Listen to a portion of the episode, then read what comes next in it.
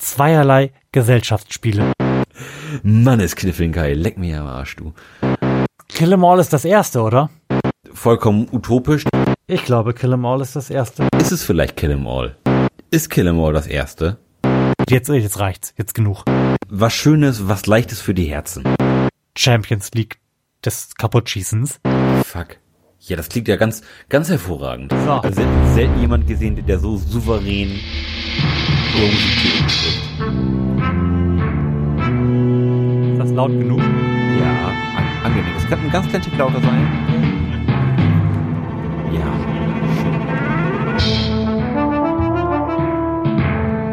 Herzlichen Glückwunsch zur 122. Episode des Florian Primel Podcasts, der einzigen Show im Internet, in der es um Corona geht und dann wieder nicht um Corona geht und dann vielleicht noch mal ein bisschen um Corona geht und dann noch was ganz anderes gemacht wird mit Lars Holscher. Und Florian Primel. Wir haben gerade ein bisschen off the record kurz darüber gesprochen, wie wir das so machen, denn der Transparenz sei Genüge getan. Wir haben diese Sendung schon einmal aufgenommen und sogar mit Gast und haben dann am Ende festgestellt, dass wir irgendwie nur über Corona geredet haben, einen das total runtergezogen hat und dann beschlossen, was anderes zu machen beim nächsten Mal und das einfach nicht zu veröffentlichen. Genau, und damit fangen wir auch schon an mit unserem Corona-Blog. Ja, ähm, ich würde sagen, wir fangen der Gestalt an, dass wir einfach mal ganz kurz reinhören, was wir denn in der letzten Sendung mit dem lieben Timo, der war ja hier auch schon im Podcast, beziehungsweise wir sogar bei ihm zusammen aufgenommen haben. Ich habe das maximalst verkürzt, aber ich glaube, die Quintessenz der Sendung findet sich da irgendwie wieder. Und damit leiten wir dann einfach mal den Corona-Blog ein und dann machen wir ganz, ganz versprochen, aber auch witzige und koronöse Sachen. Die privilegierten Homeoffice-Weltverbesserer nenne ich sie mal. Ja, ich muss ja zugeben, also wir nutzen die Situation, dass man auch mal kurz rausgehen darf zum Spazieren. Zu beklagen habe ich im Grunde genommen überhaupt nichts. Hier passiert auch einiges. Heute habe ich das Sofa repariert. Heute geht es den Leuten sehr viel besser als an einem durchschnittlichen Freitag. Mit einer doppelten Armlänge Abstand bin ich da relativ zuversichtlich, dass einem da auch nichts passiert. Und das ist ja auch, wie gesagt, erlaubt und Ich glaube, diese Veranstaltungen, wo Leute aus unterschiedlichen Haushalten und sozialen Zusammenhängen in einem Raum oder auf einem Stück Grundstück zusammenkommen, das wird wahrscheinlich das Letzte sein, was irgendwann wieder machbar ist. Und Die Leute fällen Bäume, an der Kaserne ist was los. Und ich habe das Gefühl, dass die sich auf etwas vorbereiten. ja, ich glaube, da ist ein Unterschied auch zwischen dürfen und gutes Gefühl. Ich habe zum Beispiel das Gefühl, dass gerade im Bereich Schule oder Lehre allgemein die Corona-Krise die größte Fortbildungsmaßnahme der letzten 100 Jahre gewesen sein wird. Also, ey, jeder, der gerade eine Ausbildung macht, hat doch in seinem Betrieb und in der Schule hoffentlich genug gelernt, um damit einen Beruf ausüben zu können. bin, ich bin ja im, im Prüfungsausschuss von der IHK. Die sind natürlich auch alle vertagt worden bzw. abgesagt worden. Wer, wer jetzt Langeweile hat, ne, der, der ist einfach nur ein lamoyanter, wohlstandsverwahrloster Spinner. Missgunst ist natürlich immer falsch. Da ist Stoffvermitteln maximal tertiär, würde ich sagen. Auch bei mir, sage ich mal, gerade mit den Hochzeiten so ent, entwickeln wird, wa- wann die ersten Leute überhaupt wieder heiraten können. Ich habe mein Zivi im Schullandheim große Höhe gemacht. Das war einfach eine schöne Zeit. Also ich denke, dass das Ganze so peu à peu ausfaden wird, sag ich mal. Wie du schon gesagt hast, erst kannst du dich mit vier Personen treffen, dann vielleicht mit zehn, irgendwann mit 30 und dann irgendwann mit 50 und dann 100 und, und irgendwann sagen sie, scheißegal, Deichbrand ist nur einmal im Jahr. Und Lars, fadet schon was aus? Nee, ganz, ganz, im Gegenteil. Heute wurde verkündet, dass erstmal alle Großveranstaltungen bis Ende August abgesagt wurden. Sprich, Festivalsaison fällt aus, ersatzlos gestrichen bis zum nächsten Jahr. Ähm, relativ schade, aber auf jeden Fall zu erwarten gewesen, würde ich sagen, oder? Mhm.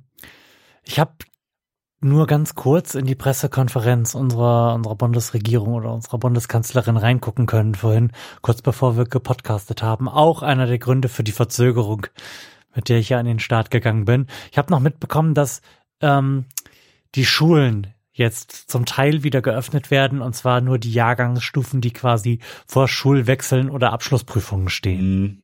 Ja. Und ich sag mal, das ist jetzt auch nicht die gute Nachricht auf die Millionen von Eltern, die gerade ihre vier kleinen Kinder um sich rumwuseln haben, die normalerweise den Tag in der Kita verbringen würden, gewartet haben, ne? Nee, überhaupt nicht. Es ist ja momentan auch noch nicht so genau absehbar, wann zum Beispiel auch die Kitas wieder öffnen, wenn ich das richtig verstanden habe. Also da wurde zumindest in dem Teil, den ich gehört habe, gar nichts zu gesagt. Mm, Und gar nichts heißt für mich, oh, Ja, genau. Das ist natürlich jetzt eine relativ unerfreuliche Perspektive für alle Mütter und Väter, die jetzt in Kinderbetreuung zu Hause sitzen Mhm. und, und eigentlich einen Beruf auszuüben haben, der im Zweifelsfall ja auch nicht systemrelevant, aber trotzdem wichtig ist. hm. Das ist, glaube ich, auch schon ein ganz schöner Schlag in die Magengegend. Wobei, ich habe mich äh, in den letzten Tagen ein bisschen stärker mit der Situation in den USA befasst. Und ich will es mal so sagen, Kalifornien hat gerade verkündet, dass dieses Schuljahr komplett nicht stattfinden wird. Dass es da also frühestens im August weitergeht. Von daher sieht es hier für die geplagten Eltern ja in der Tendenz schon einen kleinen Ticken besser aus. Ja, ich habe jetzt auch gerade vor letzte Woche Freitag vor vier Tagen mit meiner mit meiner Hostmama in Amerika gesprochen. Die sind in Ohio. Ja. Da ist die Lage auch relativ aufregend irgendwie. Also da wird jetzt auch relativ viel aufgestellt, was so Foodbank-mäßig ist. Also weil die, weil viele Leute ja auch jetzt einfach gar kein Geld mehr verdienen Ja. die da jetzt auch, auch nicht sowas haben wie so eine Arbeitslosengeschichte oder sowas. Und da sind jetzt natürlich viele Schulkantinen auch darauf umge umgestellt, jetzt als Foodbank zu, zu funktionieren und da Mhm. irgendwie Lebensmittelmarken irgendwie anzunehmen und da jetzt Essen auszuteilen. Und sie arbeitet eigentlich auch in einer, in einer Grundschule als, ja, als, als Küchenkraft. Ja, und jetzt arbeitet sie in einer Foodbank als Küchenkraft im, in ihrem normalen Arbeitsumfeld. Also das ist relativ abenteuerlich, wie, wie da jetzt das ganze Leben um- umgestellt wird, weil da ja ein riesiger Teil von, von Menschen jetzt einfach überhaupt kein Einkommen mehr haben. Mhm.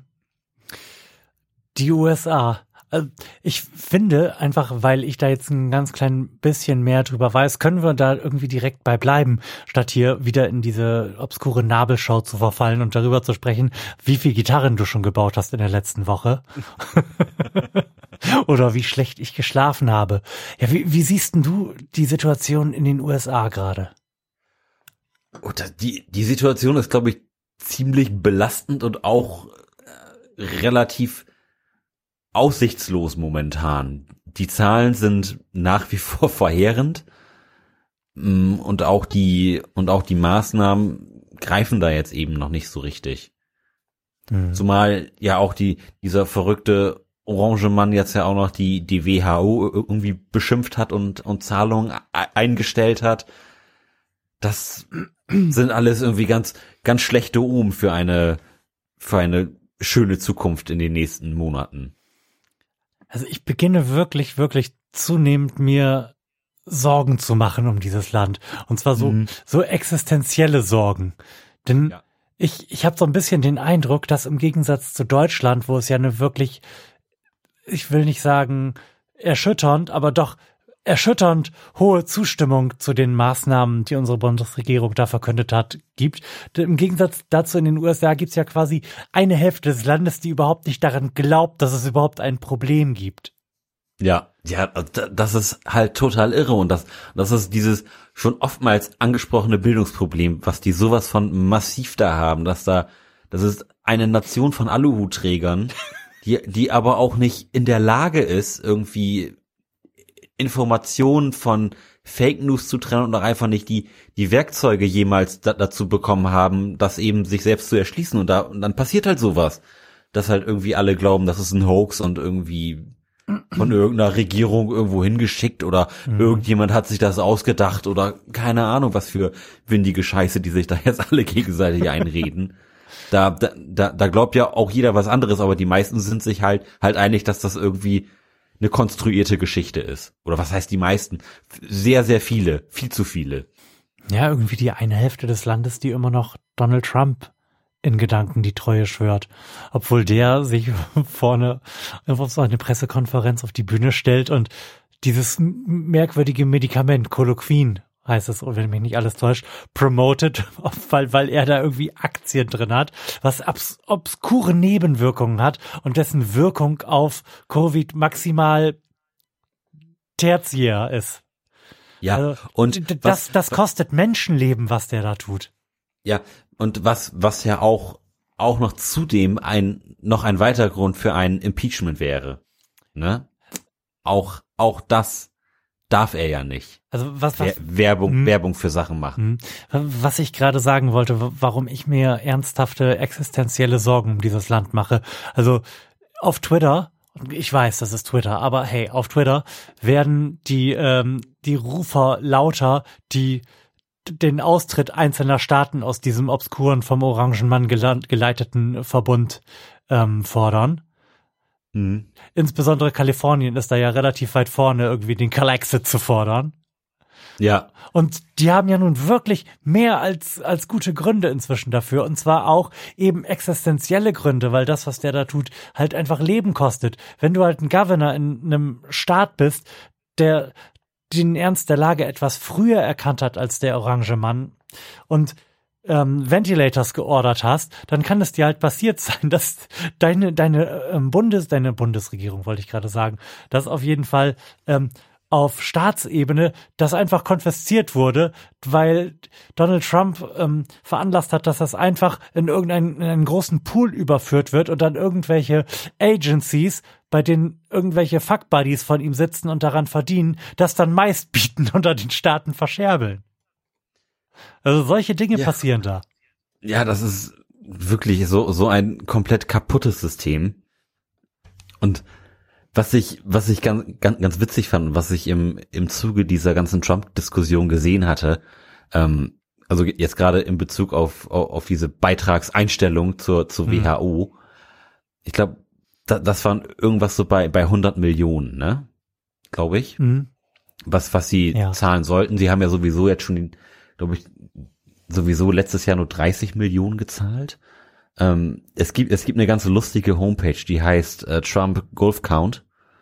ähm, da wird ge gezählt, wie oft Trump jetzt in seiner Amtszeit Golf spielen war und, und was das äh, den Steuerzahlern etwa gekostet hat. Mhm. Und Donald Trump war 249 Mal Golf spielen in, in, in seiner in seiner Anlage und das hat den ähm, die Steuerzahler ungefähr 133 Millionen Euro gekostet. Also äh, würde Trump quasi sich das äh, sich das Golfspielen sparen, könnte man auch einfach weiter den WHO-Beitrag zahlen für mehrere Jahre.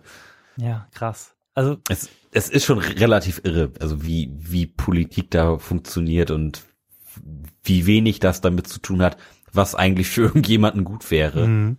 Und, und ich glaube, dass der Umstand, dass das so lange überhaupt noch funktioniert hat, also ein so gespaltenes Land, das ist, hat ja Trump nicht erfunden, dass das Land anhand der Grenze des Parteiensystems krass gespalten ist, dass die unterschiedliche Nachrichtensendungen gucken und in unterschiedlichen Realitäten leben. Das hat er ja einfach nur verstärkt.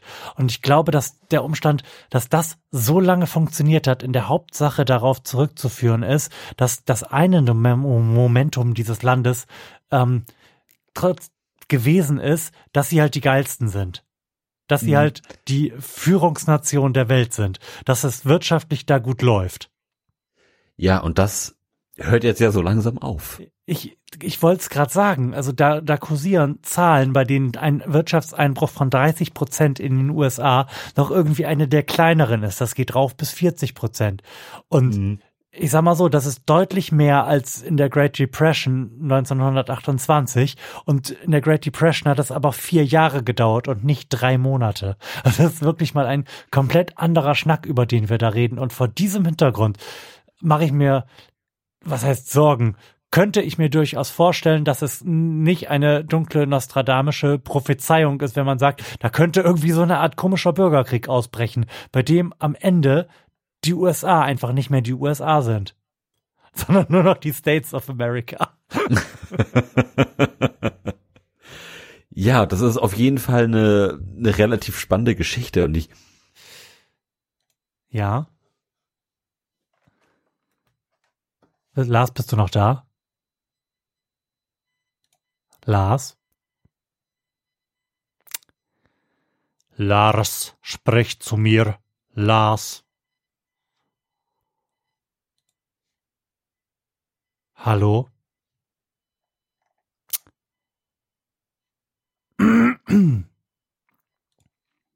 This is very weird. Lars? Hallo? Bist du da? Ich bin Ich höre dich. Nur noch so wenig. Du machst irgendwas komisches. Hallo? Ah, ah, da bist du. Da bist Du du. machst, du hast irgendwas komisches gemacht. Was denn? Weiß ich nicht, aber es, es klang mechanisch. Okay. Aber ich glaube auch, dass äh, Timo gerade versucht hat, mich anzurufen und ich werde den beim nächsten Mal voraussichtlich ignorieren müssen, weil ich gerade äh, nicht das Setup am Start habe, was Mm, mehrere Ja. Teilnehmer ermöglicht. ja. Nur Problemo. Ha, hast du denn meinen meinen letzten Gedanken noch mitbekommen? Ich glaube nicht. Okay. Kurzum, ähm, in unserer Sendung, die wir gemacht haben, als Donald Trump zum Präsidenten gewählt wurde, hatten wir gedacht, dass Donald Trump, so schlimm es auch ist, als eine Art Hard Reset für das Land funktionieren wird. Und Ja. das ist jetzt durch das Coronavirus, glaube ich, nochmal exorbitant beschleunigt worden. Und wir werden sicherlich in den nächsten Monaten beziehungsweise auch den nächsten Jahren ein anderes Amerika sehen. Oder ein, oder andere Vereinigten Staaten von Amerika. Wenn sie denn dann noch vereinigt sein werden, ne? Ja. Und sich nicht ähm, Kalifornien abgespalten haben wird, um die, keine Ahnung, dann weiß ich nicht, sechstgrößte Volkswirtschaft der Welt oder so zu sein. Ja. Ja, es ist irgendwie finster und es wird natürlich äh, in Gedanken, die man sich darüber macht, noch finsterer, wenn man bedenkt, was für eine unfassbare Anzahl an Feuerwaffen da in Privatbesitz ist. Oh ja. Also da ist ein Bürgerkrieg auf jeden Fall eine andere Geschichte, als er hier in Deutschland wäre, wo so. Da ist es, also, da ist es halt ein richtiger Krieg, ne? ja, definitiv. Nicht, nicht so hier, wie hier eine große Massenschlägerei. Mhm. Oh, ich stelle mir, das- stell mir das gerade vor. Ähm, und die andere Option, die noch durch meinen Kopf gegeistert ist, ist, es muss ja noch nicht mal ein Bürgerkrieg sein. Denn wie du gerade vorhin gesagt hast, eigentlich wäre das, was gerade passiert, nochmal ein Grund für irgendwie ein Impeachment. Eigentlich ist es auch inzwischen irgendwie eine realistische Option geworden, dass mitten auf einer Pressekonferenz einfach irgend so ein paar GIs in den Saal reinlaufen und irgendein, irgendein Militär Donald Trump abführt, weil er sagt, jetzt, jetzt reicht's, jetzt genug. Wir machen, wir machen jetzt hier Militärputsch. Möglich. Und, und, und, und vielleicht sogar wünschenswert, wenn man ganz ehrlich ist. Ähm. Hast du das mit dem, diesem Flugzeugträger mitbekommen? Welchen Flugzeugträger? Diesem Flugzeugträger, auf dem das Coronavirus ausgebrochen ist. Und Wo der, jetzt, wo jetzt irgendwie 500 Leute Corona haben? das, das kann ich dir nicht sagen, wie viele das genau sind, aber auf jeden Fall ähm, wurde ja dieser Captain dann des Amtes enthoben. Ja. Dieser Captain, der halt an die Öffentlichkeit gegangen ist, beziehungsweise geleakt wurde mit ähm, so einer Anfrage an die Militärführung, aus der im Wesentlichen hervorging, dass er sich sehr alleine gelassen fühlt, fühlt und irgendwie nicht das Gefühl hat, dass irgendjemand das ernst nimmt, dass er da Corona auf seinem Schiff hat. Und Ja. er hat ja nun Verantwortung für seine Mannschaft da. Auf jeden Fall wurde er dann quasi in vorauseilendem Gehorsam, ähm, weil die entsprechende Stelle da in der Militärführung gedacht hat, wenn ich mich da jetzt nicht kümmere, dann wird Donald Trump das übernehmen, einfach seines Amtes enthoben, also der Captain dieses, dieses Schiffes. Und da kursiert dieses Video, wie er das Schiff verlässt und seine gesamte Mannschaft irgendwie so Standing Ovations mäßig da an Bord steht und für ihn singt. Ja. Ja, das ist wirklich eine komplett verschobene Realität, die da regiert wird von einem absolut Irren. Also das, das ist ja einfach so. Das ist ja, das, das, hat ja auch nichts mehr mit Logik oder, oder Nachvollziehbarkeit zu tun, wie da irgendwie Leute gefeuert, entlassen oder, oder auch eingestellt werden. Das ist ja, das ist ja die, die pure Willkür. Moment. Ich muss gerade mal eben einen Marker setzen. Timo schreiben, dass er nicht mehr versuchen muss, mich anzurufen. Wir werden ihn ignorieren. Ja, wir müssen ihn ignorieren. Ja, das stimmt. Und während das Militär ja in der Vergangenheit irgendwie immer der große Nutznießer der Politik der USA geworden ist. Man darf nicht vergessen, so kaputt wie dieses Land wird und auch wenn es einen Wirtschaftseinbruch von 30 Prozent haben wird, hat es immer noch alleine irgendwie ein größeres Militärbudget als die nächsten drei folgenden Nationen zusammen auf dieser Liste der Champions League des Kaputtschießens. und das, das ist auch irgendwie eine unangenehme Vorstellung, dass ein solches Land, das über einen Militärapparat verfügt, den sich der Rest der Welt quasi nicht vorstellen kann, irgendwie so vor sich hin bröselt, ne? Mm, ja, das ist, ist total irre. Also.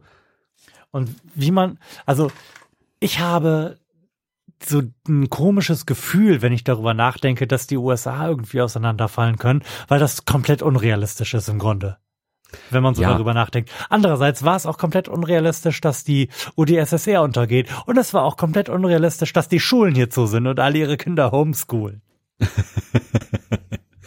ich ich frage mich in, in, sol in solchen Zeiten, was die USA wohl leisten könnten, wenn, wenn sie denn ordentlich regiert würden. So. Hm, ja, da könnte einiges, wobei nur an, an eine bessere Regierung hätte jetzt wahrscheinlich die Reaktionen auf die Krise irgendwie besser gemacht, aber ja nicht die Gesamtsituation. Die hätten ja immer noch so einen, so einen krassen zwei Parteien, keiner gönnt dem anderen das Dreckige unter dem Fingernagel Deadlock. Die wären ja auch nicht viel handlungsfähiger. Das ist halt die Frage. Also wenn, wenn man mal richtig da das, das Bildungssystem angehen würde, ich könnte mir schon vorstellen, dass dann die, die Lage der USA noch wesentlich stärker klarer wäre, als sie es, als sie es jetzt ist oder als sie es vielleicht noch vor zehn Jahren gewesen ist. Mhm. Und das ist schon, und das ist, finde ich, ein relativ spannender Gedanke. Na, natürlich vollkommen utopisch, dass, dass sich da irgendwas ändert, aber ein spannendes Gedankenkonstrukt auf jeden Fall. Mhm. Naja, im Moment wird sich das ja vermutlich eher in irgendeine andere Richtung bewegen. Es bleibt auf jeden Fall spannend und ich sehe, dass wir schon wieder 20 Minuten auf der Uhr haben. Ja, wir, wir sollten jetzt mal was, was Unterhaltsames machen. Was Schönes, was Leichtes für die Herzen. Genau. Also, wer diesen Blog übersprungen hat und den ähm, Link direkt zu der Stelle hier genommen hat, ich werde da einen, einen Shortcut setzen, der wird jetzt antikoronös mit unterhaltsamen Fragen bombardiert werden, die ich extra vom Dachboden heruntergeholt habe und abgestaubt habe, denn ich habe mir gedacht, irgendwie, wir müssen hier mal ein bisschen Abwechslung reinbringen. Wir hatten jetzt die ganze Zeit diese, diese komischen Fragen aus dem Sprengstoff, mit denen wir noch nicht so richtig warm geworden sind. Und mhm. dann ist mir aber aufgefallen, wir haben, ich habe Fragen zu Hause und zwar richtig, richtig viele und wir haben noch keine von denen beantwortet. Und Fuck zwar yeah. habe ich zweierlei Gesellschaftsspiele mitgebracht. Mm. Das eine ist ein dem Zustand des Kartons nachzuurteilen aus dem Jahre 1982 stammendes Exemplar des Spiels Therapy. Oh. Und das andere ist das wunderwunderbare Spiel Rock Science. Fuck. Ja, das klingt ja ganz, ganz ne? hervorragend. Und ich habe gedacht, vielleicht wechseln wir da irgendwie so ein bisschen zwischendrin hin und her, damit wir mhm. Fragen beantworten können, damit wir über Fragen sinnieren können und in unserem äh, Kernkompetenzbereich des äh, gepflegten Rock auch irgendwie ein bisschen glänzen können. Dann haben die Leute vielleicht den Eindruck, dass wir auch ein bisschen was können. Was meinst du? Klingt gar nicht verkehrt. Aber bevor du jetzt eine Frage vorliest, ja. möchte ich noch mal eben sagen, ähm, zum, zum Thema Spiele zu Hause. Wir haben jetzt gerade letzte Woche Samstag mal richtig derbe abgekniffelt. Uh. Alter, Kniffel ist ja, ist ja ein derbe Spiel. Das habe ich das letzte Mal gespielt, als, als ich ein Kind war. Ich bin, ich bin richtig wieder im Kniffelmodus, ganz ehrlich. Ich habe ähm, Montag, ja.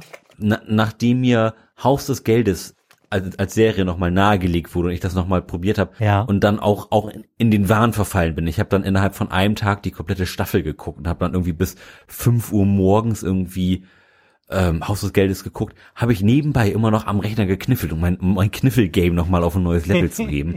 Also wenn jetzt, wenn einer von euch Hörer nochmal so ein kleines Online-Kniffel-Game nochmal einen richtig harten Gegner haben will, ich bin da, ich hab, ich hab Bock, aber ihr habt keine Sonne. Mann, ist Kniffeln geil. Leck mir am Arsch, du. Sag mal, Lars. Ja.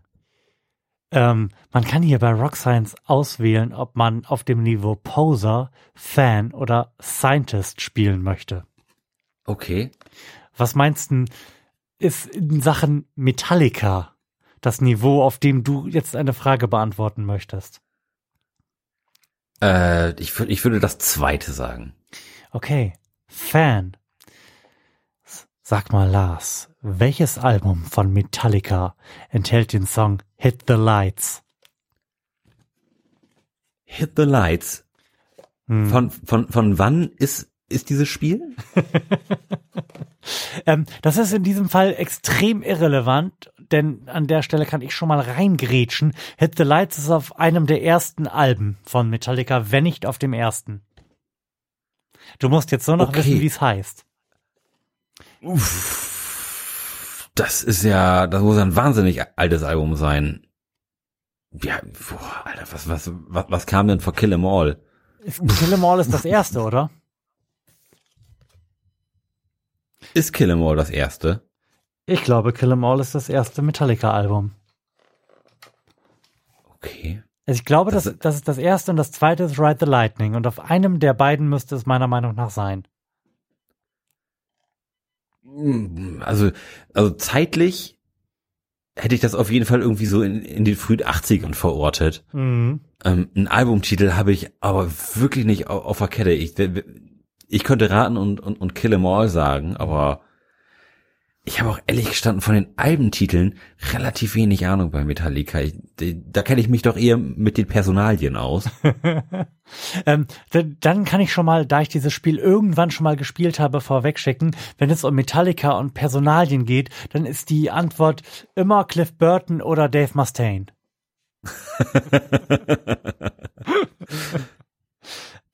Was, was, was sagt deine Antwort? Ist es vielleicht Kill 'Em All?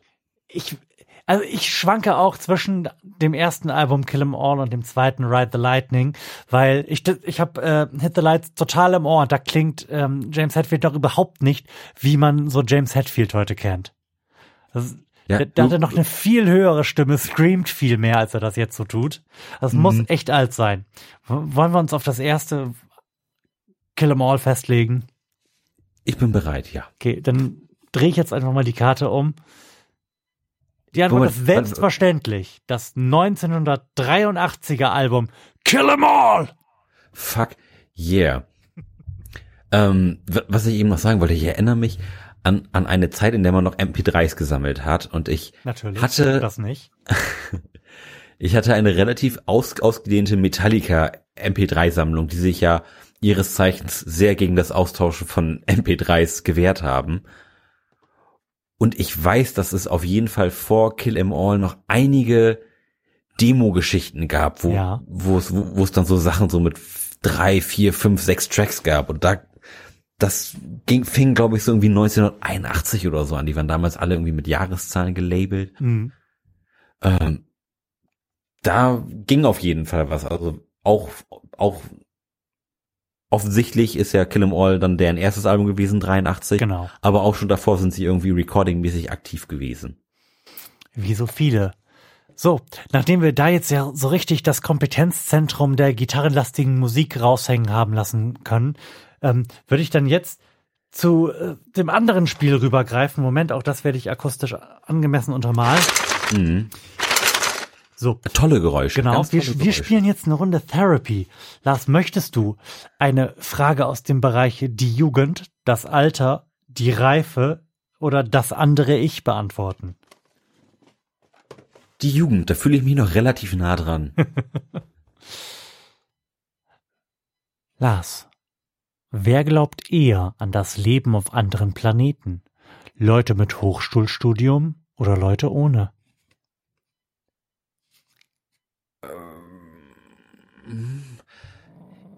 Ich sag's mal so. Ich denke, die höhere Bildung ermöglicht einem die Weitsicht zu denken, dass man vermutlich nicht alleine sein kann. Das wäre ein, ein sehr großer Zufall. Und wie wir schon mehrfach festgestellt haben, ist ja die Gläubigkeit auch gewissermaßen an ein, ein gewisses Bildungsniveau gekoppelt. Nicht, Mhm. Nicht zwangsweise, aber es, es gibt auf jeden Fall eine Korrelation. Je, je geringer der Bildungsgrad ist, des- desto gläubiger sind die Leute meistens und die glauben ja auf jeden Fall nicht an Aliens. Von daher würde ich sagen, die Hochschulleute können sich Leben auf anderen Planeten vorstellen. Ich finde deine Herleitung durchaus schlüssig. Und auch wenn es mir nie gelungen ist, ein Hochschulstudium abzuschließen, habe ich es ja zumindest versucht und bin auch der, ich will gar nicht sagen in dem Glauben, aber der Überzeugung, dass es irgendwo anders noch ähm, Leben auf anderen Planeten geben muss. Und darum gehe ich jetzt einfach mal von mir aus, ähm, fühle mich der Gruppe der Hochschulabsolventen absolut zugehörig und sage natürlich auch, klar, wir Hochschulabsolventen oder Leute, die sich für sowas halten. Wir glauben natürlich an Außerirdische. Und die Antwort ist, die Studierten. 57 Prozent gegenüber 46 Prozent. Na, sieh mal einer. Und darunter, das ist ganz geil, da, da sind sogar Quellen angegeben. Und die Quellen, die ja angegeben sind, sind aus dem Jahre 1978. Also vielleicht finde ich tatsächlich noch raus, von wann dieses Spiel ist. Aber wir werden das bestimmt in, bei, bei irgendwann müssen wir das auf jeden Fall mal berücksichtigen, denke ich. Mhm. Hier ist, 42 Jahre her. Alter Falter. So, warte mal. Ich, ich habe hier noch die Spielregeln, aber tatsächlich steht da nirgends von wann das. Oh doch, ich kann es dir sagen. Die Spielregeln ähm, verzeichnen auf jeden Fall das Copyright von 1988. Gut, Das ist vor meiner Geburt gewesen. Da, da spricht man also noch über ein geteiltes Deutschland, wenn, wenn man über Deutschland spricht oder über Ost- und Richtig. Westdeutschland. Abgefahren. Ja, krass, ne? Ähm, ich weiß Ein leider. Ich weiß leider nicht, was äh, der Unterschied ist zwischen den schwarzen und den roten Rock Science Karten. Eben hatten wir eine rote Rock Science Karte. Ich würde jetzt eine schwarze ziehen. Sehr gerne. So. Ähm, du darfst jetzt zuerst auswählen, um welchen Bereich es geht. Es geht entweder um Audio Slave, um Nationalitäten oder um Manowar. Uff, äh, Nationalitäten? Wie meinen? Weiß ich auch noch nicht, aber du hast das gerade ausgewählt. Ja, sehr, sehr gut. Meinten Sie Nationalitäten? Sollen wir einloggen? Lars, Ja. aus welchem Land stand, stammt die Band Sepultura? Brasilien oder Mexiko? Brasilien oder Mexiko? Mhm. Das ist, ähm, ba, ba, ba, ba. Sepultura, das si- sind ja die, die ist ja die Vorgängerband, wobei die inzwischen, glaube ich, auch tatsächlich wieder als Sepultura auftreten. Die Vorgängerband von Soulfly, hier um ähm, Max und äh, Igor Cavalera. Ja, ähm, Max, Max Cavalera kenne ich noch vom Probot-Album, was Dave Grohl mal Mhm. Mitte der 2000er eingenagelt hat, so ein so ein All- All-Star-Metal-Album, wo er irgendwie jeden, der irgendwie einen Namen im, im Metal hat, gefeatured hat. Geiles Album kann ich auf jeden Fall empfehlen. Da gehe ich mit. Ich, ich würde sagen, ähm, dass das Brasilianer sind. Ja, die haben auf jeden Fall immer so einen Also sehr ich- stark ich- tribalen Vibe da drin gehabt, ne? Ja, genau. Und ich, ich habe auch niemanden ir- irgendwie jetzt hier ähm, mit einem Sombrero auf dem Bandfoto gesehen. Von daher bin ich mir relativ sicher, dass es keine Mexikaner sind. Von daher möchte ich sagen, unangemessene Nationalitäten-Klischees raushauen, da sind wir groß drin. Und selbstverständlich, auf Basis dieser Klischees hast du die richtige Entscheidung getroffen. Natürlich sind es Brasilianer. Sehr gut. Habe ich auch ewig nicht gehört. Nee, tatsächlich nicht. Ich habe jetzt gra- gerade letztens, wie gesagt, äh, Probe nochmal gehört. Aber Sepultura habe ich schon ewig nicht mehr gehört. War, war auch nie so eine Band, die ich mega intensiv gehört habe. Lars, ich habe jetzt für dich ausgewählt, und zwar eine Frage aus dem Bereich die Reife. Mhm. Mann oder Frau? Wer hat gewöhnlich mehr Bekannte? Die Untersuchung Ähm. dazu stammt übrigens aus dem Jahre 1979. Ich würde sagen, dass es der Mann ist. die Frau, die Frau war ja beschäftigt zu Hause mit den Kindern und mit dem Kochen und irgendwie,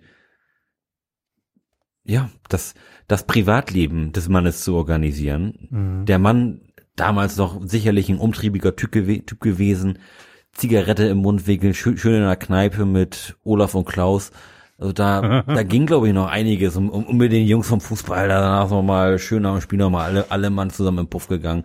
Also ich, ich glaube schon, dass damals der Mann den größeren Bekanntenkreis gehabt hat. Ich glaube, bei Frauen ist das, um dieses Klischee mal zu bedienen, relativ ein, eingeschränkt gewesen, weil sie halt mit der, mit der familiären Si- Situation im Vergleich zu jetzt relativ Mit, allein gelassen mit der waren. Aufzucht der Brut befasst waren.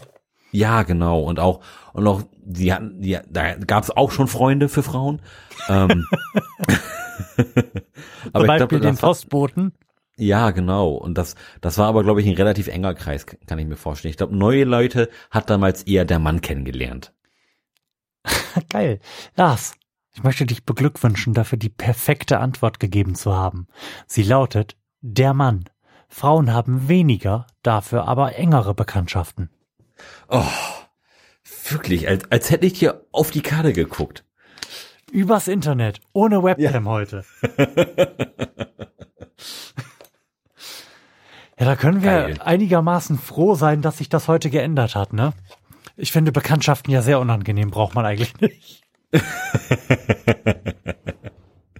Man, man macht ja auch, finde ich, im, im Alter, was heißt im Alter? Ich, ich rede schon von mir, als wäre ich irgendwie 70. Ähm, Und eben fühltest du sich, dich gerade noch der Jugend sehr zugehörig. Ja, aber ich finde, je älter man wird, desto weniger Gelegenheiten hat man erstmal neue Leute kennenzulernen. Das, das lockert sich sicherlich erstmal wieder, wenn man, wenn man Kinder hat, dann hat man ja sowas irgendwie wie Kitas und Kindergärten und Schule, wo du dann irgendwie zwangsweise mit neuen Leuten zusammen bist, aber so die Mitte der 20er bis Anfang der 30er ist, glaube ich, eine relativ stabile Freundesphase. Ja, das stimmt. Gef gefühlt zumindest. Da, Mm. da ändert sich, glaube ich, nicht viel. Lars, es geht um die Band Iron Maiden. Auf welchem Niveau möchtest du spielen? Poser, Fan oder Scientist? Poser. Okay. In welchem Jahr erschien das erste Album mit Bruce Dickinson? 1982 oder 86? Puh, da fragst du mich jetzt aber was. Ein Maiden bin ich absolut nicht involviert, weder irgendwie die mal groß gehört zu haben, noch sonderlich interessiert. Boah. 82 oder 86 hast du Mm. gesagt? Ich kann, Der ist, ist jetzt ja auch schon relativ lange dabei, ne? ich kann sinnlose Trivia beisteuern, aber die Frage nicht aus eigenem Wissen beantworten.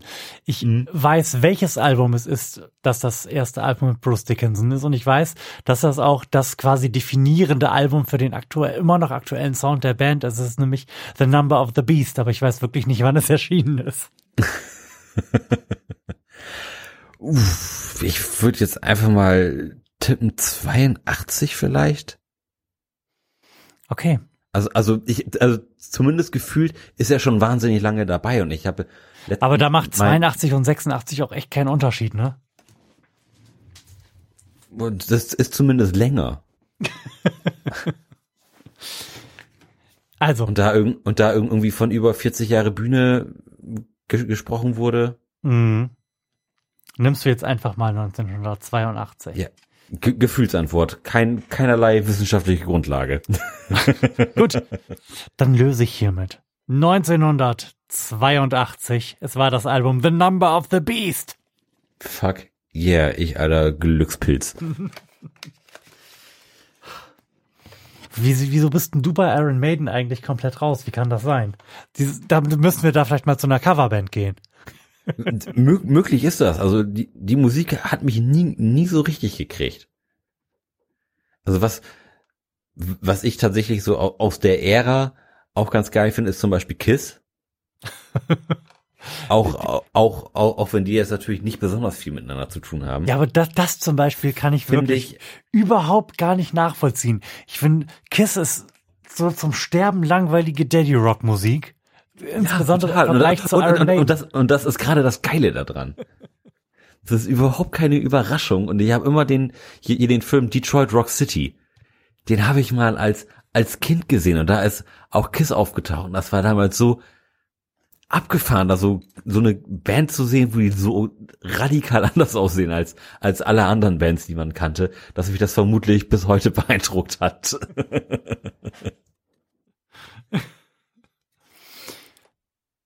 Lars, ja. dich erwartet eine Frage aus der Kategorie Das andere Ich. Okay. Nicht, dass ich wüsste, was das bedeutet, aber mir fällt auch gerade auf, die Karten fühlen sich auch echt alt an. Das ist ganz merkwürdig. Die eine Seite, auf der die Kategorie abgebildet ist, ist vollflächig bedruckt. Die andere Seite hingegen fühlt sich so, die fühlt sich wirklich an wie so eine alte Zeitung, die du irgendwo ausgegraben hast, die du noch auf dem, auf dem Dachboden gefunden hast, so Recyclingpapiermäßig mit sehr grober Struktur, ist aber sehr schön bedruckt. Also der, der Text ist in so einer ganz angenehmen Serifenschrift geschrieben. Das, das sieht schön aus. Das würde man heute anders und nicht mehr so stilvoll machen. Wenn du einen Schlafenden mit kaltem Wasser besprühst, ihn mit einem Lichtstrahl anblitzt und ihm einen musikalischen Ton ins Ohr spielst, welches Ereignis wird er am ehesten in seinen Traum einbauen? Die Studie dazu stammt aus dem Jahre 1971. Okay. Ähm, kalt, kaltes Wasser, Lichtstrahl oder Musik? Licht.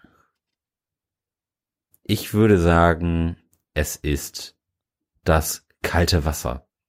Ich sag mal, warmes Wasser i- ist ja so ein bisschen der, der, der Klassiker unter den Mhm. schlafenden Gags irgendwie, wenn man mal irgendwie meint, das Bett ist schon lange nicht mehr gewässert worden, dann haben wir immer gern eine, eine Schale Wasser genommen, da die Hand reingehalten und dann denkt der Schlafende, er, ist- er ist irgendwie auf Toilette oder so.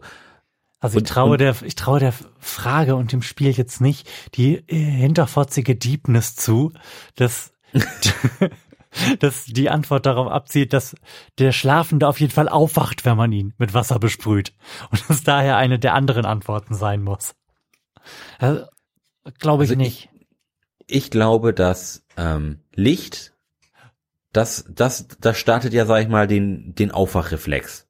So. Ja. Von, da, Oh, von daher, mhm. das, das, das würde ich ausschließen. Und auch Ton. Bei, bei Ton wacht man auch auf. Und sag ich mal so, Temperaturänderung, beziehungsweise sag mal, wenn du mit, mit, mit so einem Zerstäuber, also, also Mhm. wenn, nicht, nicht wenn einem jetzt einer Ein einmal kaltes in Wasser Fresse hält. ja, aber wenn du, wenn du so mit so einem Zerstäuber voll kaltem Wasser, wenn, wenn das so au- auf dich niedernebelt, Mhm. dann glaube ich nicht, dass du davon direkt aufwachst, sondern dass das so eine so eine passive Sensation ist, sage ich mal, so rein rein gefühlstechnisch. Das ist ja jetzt nicht besonders aggressiv, Ja. dass man das am ehesten irgendwie ins sich ins Unterbewusstsein schleust und man das im Traum verarbeitet. Alles andere ist, glaube ich, zu zu aggressiv. Ich überlege gerade, wovon man denn träumt. So ganz so über den, über den Schnitt gepeilt. Träumt man viel von Musik, von optischen Eindrücken oder von, von, von haptischen Eindrücken? Was ja dann das Besprühen mit Wasser wäre. ich ich weiß nicht, ob ähm, ob das ob das gekoppelt ist. Also Hm. sag mal ähm, Kälte als als haptischer Eindruck ist ja ist ja jetzt auch eher so mittelmäßig. Ne? Ich ich glaube, da, da geht's eher um die Tem Temperatursensation, die man da Mhm. fühlt und ein das vielleicht traummäßig jetzt zum Nordpol schickt und nicht irgendwie ein ein Eisblock anfassend im Ja. im Eiscafé. Soll ich mal lösen? Ja, mach das mal. Spannend. Die Antwort lautet, das Besprühen mit Wasser, Alter, wie wir hier am Performen sind. Wasser erscheint in symbolischer Form in 47 Prozent aller Träume, Licht in 24, Töne nur in 9. Mein Gedanke scheint offensichtlich gut gewesen zu sein und deine Antwort selbstverständlich perfekt. Sehr gut. Aber wi- witzig, dass sie das in ähm, so gelöst haben als als, Bestandteil eines Traumes. Ich, Ja. ich hätte, ich, wir, wir haben es ja wie gesagt ähm, ganz anders aufgezogen und nicht wer träumt oft von Wasser und wer träumt oft von Mm, Sprache. putziger Ansatz hätte ich jetzt gedacht. Aber okay, die Ansätze haben sich ja jetzt in den letzten 40 Jahren auch schon ein bisschen geändert. Ein wenig, ein wenig. Lars, wir reden über die Band Led Zeppelin. Fuck yeah. Wir warten immer noch auf eine gute Cover. Und vor allem warten wir auf eine Möglichkeit, sie dann auch irgendwann wieder sehen zu können. mhm. Also, ich rechne nicht damit, dass wir irgendein Konzert in diesem Jahr besuchen werden. Wahrscheinlich nicht. Wahrscheinlich nicht. Ich habe ich hab auch gerade gerade heute die E-Mail-Absage für mein The Subways Konzert bekommen. Und ich war relativ geknickt, weil es es eine Absage war und, und kein Verschieben. Ah, ich mich echt gefreut hätte, die irgendwie an einem anderen Termin zu sehen und nicht einfach nur gestrichen. Mhm. Och man, wie unerfreulich. Wirklich. Auf welchem Niveau möchtest du denn gerne Led Zeppelin spielen? Äh, Fan. Okay. Lars, im November 1968 erhielten Led Zeppelin von Atlantic Records einen Vorschuss in Höhe von 200.000 Dollar, bevor die Plattenfirma die Band überhaupt gehört hatte. Wahr oder falsch? Uff. 1968 ist ja nun selbst für Led Zeppelin Verhältnisse früh. Möchte ich da mal einwerfen. Ja, ja, ja, das auf jeden Fall. Ich würde sagen, das stimmt nicht. Und Denn- Led Zeppelin ist auch vermutlich ähm, damals noch nicht so groß gewesen und 200.000 Dollar sind damals sehr, sehr viel Geld gewesen, ne? Wahnsinnig viel Geld. Also das, das kann ich mir wirklich nicht, kann ich mir wirklich nicht vorstellen. Das ist echt früh und, und, und gerade das ist ja eine Zeit gewesen, wo die Scouts noch durch die, durch die Konzerthallen gefahren sind und sich die Leute wirklich noch ausgesucht haben. Mhm. Ich Das- halte das auch das- für eher unwahrscheinlich. Ja, also so blind, ich meine, wo, wie, wie hätten sie denn auf Led Zeppelin aufmerksam werden sollen? Das, Ohne dass sie die Band überhaupt gehört hatten. Das bedeutet, wenn das wahr sein sollte, dann müssten sie irgendwie eine Empfehlung bekommen haben. ja. Dann müsste irgendjemand gesagt haben, hier signed die mal. Und zwar irgendjemand mit großem Gewicht. Ja. Und gerade eine ne unbekannte Band Mhm. mit 200.000 Dollar. Das ist, ich, ich würde gerne mal wissen, wie viel das in heutigem Geld ist. Mhm. Aber das muss schon ein ganzer Arsch voll Geld gewesen sein, zumal du für 200.000 Dollar echt eine, ganz, schön lange aufnehmen kannst. Da kann man eine Menge Tape von kaufen. Oh, yes. Dreh mal um. Was sagt die Karte? Ich drehe mal um. Die Antwort lautet, es ist wahr.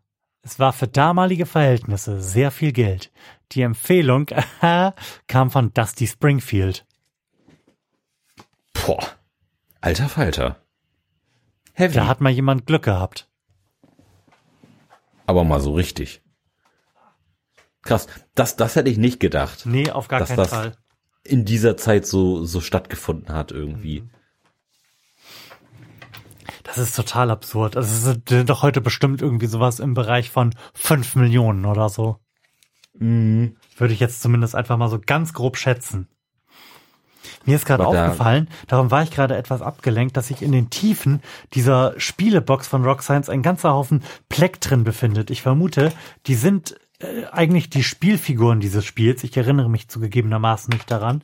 Aber es sind tatsächlich auch einige sehr harte dabei und ich vermisse gerade bei meinen Pleck drin ein sehr hartes Pleck, so zum Bassspielen. Ich glaube, ich werde Ja. dieses lilafarbene hier einfach mal draus nehmen. Ja, das ist, es sind sogar richtige Dunlop-Plex. Hm. Mit Vielleicht hast du die doch selbst mal reingelegt. 1,1. Nee, es ist das Rock Science Logo auf der anderen Seite jeweils. drauf.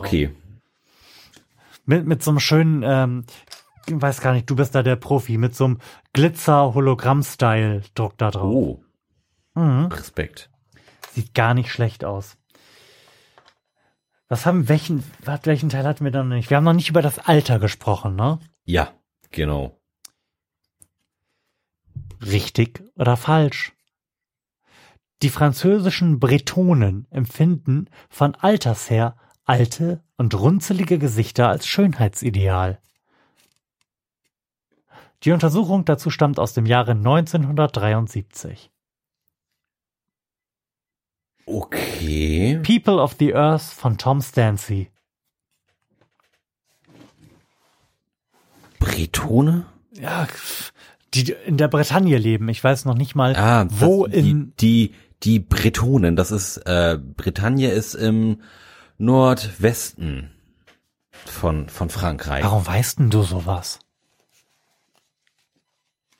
Das finde ich unangenehm. Ich weiß nämlich überhaupt nichts über Dinge, die auf unserem Globus so stattfinden, beziehungsweise wo sie so stattfinden.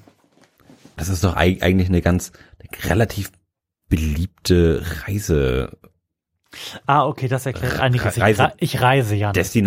zumal Apropos, rechnest, du- rechnest du immer noch damit, dass unser Urlaub in diesem Jahr stattfindet? Ich weiß Ja. nicht, ob wir das schon mal on the record besprochen haben, aber Lars und seine Freundin haben ja mit meiner kleinen Familie zusammen für den Herbst des Jahres einen Urlaub in Dänemark gebucht. Und, das, das denke ich schon. und ich rechne immer noch überhaupt gar nicht damit, dass irgendetwas in diesem Jahr stattfindet. Aber wir werden bestimmt darüber berichten im Podcast. Doch, also das, das kann ich mir vorstellen. Ähm, zurück zu den Bretonern. Ähm, Selbstverständlich. die Behauptung ist, sie, sie fänden alte und runzlige Gesichter schön. Genau. Mm, Und von, zwar- von wann? Von wann war die Antwort? von 1973. Im Film und die Formulierung ist auch interessant. Die französischen Bretonen empfinden von alters her alte und runzlige Gesichter als Schönheitsideal. Von alters her. Was bedeutet denn von alters her? Bedeutet das schon so etwas wie schon immer? Oder bedeutet das ältere Bretonen empfinden? Weißt du, was ich meine? Ja, ja, ja. Von, von Alters her. Das ist eine berechtigte Frage. Das, das würde natürlich die Fragestellung durchaus massiv verändern. Ja. Ich google Ich- das mal ich- eben. Ich denke, ich das würde vermuten. Das ja. bedeutet schon immer. Synonyme dafür sind seit Adam und Eva, seit Adams Zeiten, seit Alters, seit Anbeginn der Zeit, seit frühesten Anfängen, seit eh und je. okay, ähm, dann würde ich sagen, dass das Alter vielleicht ein Zeichen von Gesundheit ist, Oh, so dass, ähm, guter Punkt.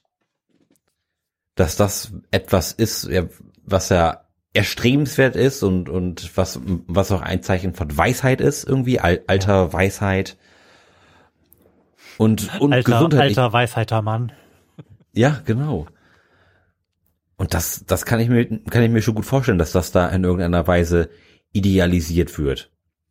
Aber warum Also denn das- gerade in der Bretagne? Ist, ist Das das, ist ja die nicht? Frage.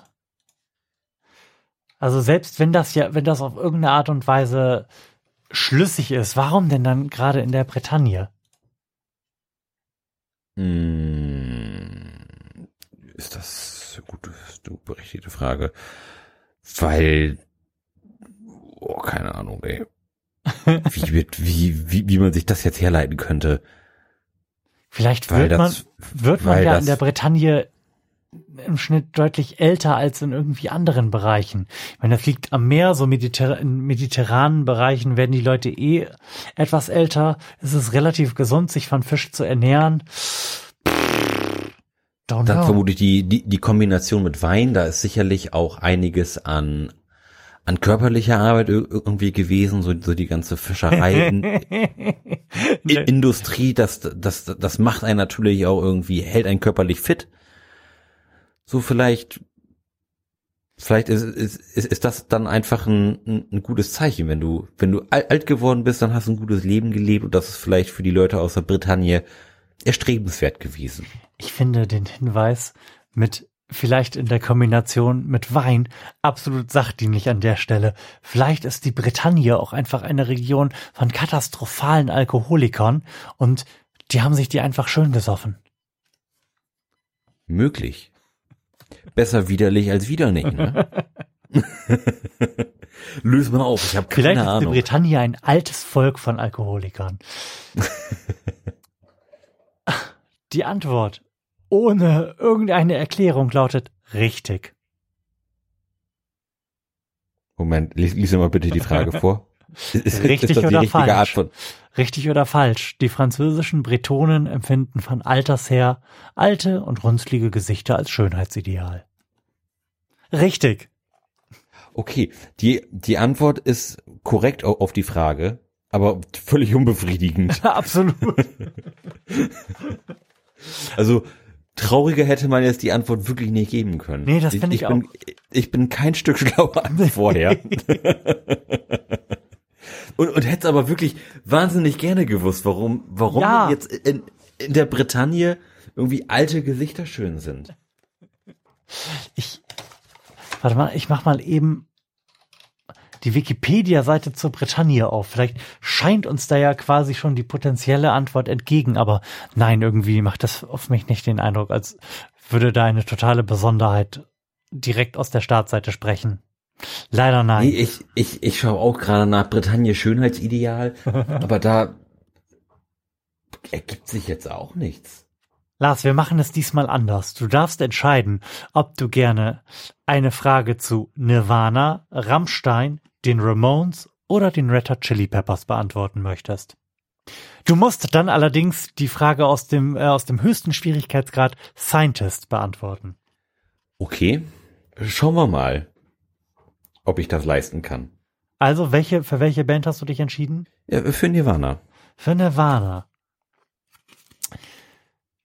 Die Frage aus dem höchsten Schwierigkeitsgrad Scientist zur Band Nirvana lautet, welche Band behauptete, Come As You Are beruhe auf einem ihrer Songs?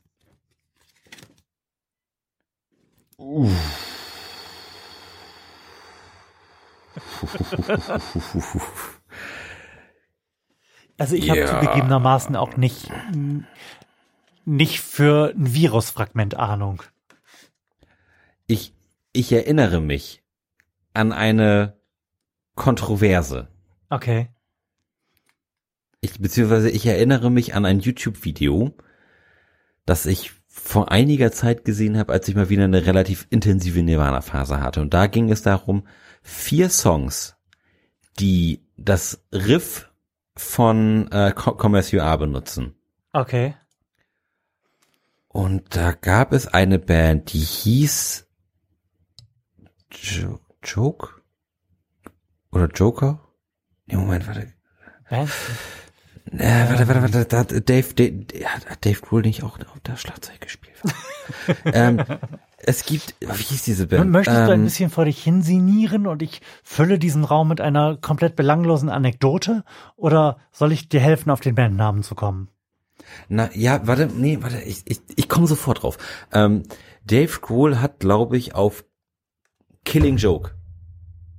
Killing Joke heißen die und Dave Grohl hat vor nicht allzu langer Zeit auf einem aktuellen Album von denen zumindest auf ein paar Tracks Schlagzeug gespielt. Und ich bin mir relativ sicher, dass der Kern dieses Videos war, dass Killing Joke für sich beansprucht hat, dass die, oder Killing Joker, weiß ich, Killing Joke oder Killing, Killing Joker. Joke, die Band heißt Killing Joke. Gut. Größter Ähm, Hit, Love Like Blood. Toller Song.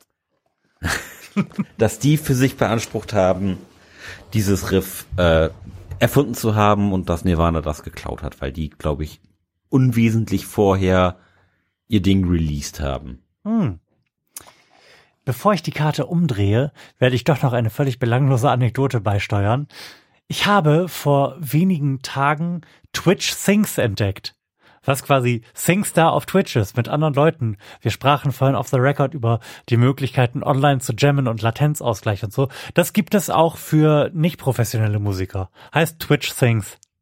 Ach cool. Und, und da habe ich nämlich gestern, genau, gestern habe ich das hier an meinem Rechner eingerichtet. Da habe ich gestern mich so ein bisschen durch das Repertoire da geklickt und dann kam SUA gesungen. Ach, wie witzig. Ich habe Aber- aber wo- KSUA noch nie vorher gesungen und es ging tatsächlich erstaunlicherweise. Das ist, Mhm. das ist eine ganz okaye Tonlage. Twitch Sings, das ist ja, Mhm. das ist ja spannend. Ähm, das muss ich mir nachher auch mal ziehen. Was ich, ähm, was ich dich noch fragen wollte, hattest du denn in deiner Jugend eigentlich auch eine intensive Nirvana-Phase? Nee. Ich weiß nicht, warum das an mir vorbeigegangen ist. Also wirklich nicht. Ist jetzt nicht so, dass ich irgendwas gegen Nirvana hätte oder keine große Wertschätzung für das Övre der Band hätte und insbesondere natürlich auch so für die Bedeutung, die die Band so für die Entwicklung der Rockmusik so dann in den 90ern hatte. Ohne, ohne Nirvana der ganze Heavy Shit nicht. Ähm, aber ich habe, ich hab, glaube ich, nie ein Nirvana-Album am Stück ganz gehört. Ach krass. Ja, witzig. Ähm, ich hatte in meiner Jugend so mit, so mit 13, 14, hatte ich eine wahnsinnig intensive Nirvana-Phase, wo, mhm. wo wir dann auch irgendwie als, wir haben ja gerade mit, mit unserer ersten Band irgendwie ja. angefangen und haben uns dann auch abgesprochen, wer jetzt irgendwie welche Nirvana-Box kauft, damit, damit man irgendwie unterm Strich irgendwie alles hat, was da so posthum veröffentlicht wurde. Und dann wurden da ja noch so alte Videos aus, ausgegraben um, und das war ja dann 13, das war so 2004. Sprich irgendwie Kurt Cobain war, war schon mhm. knappe zehn Jahre tot.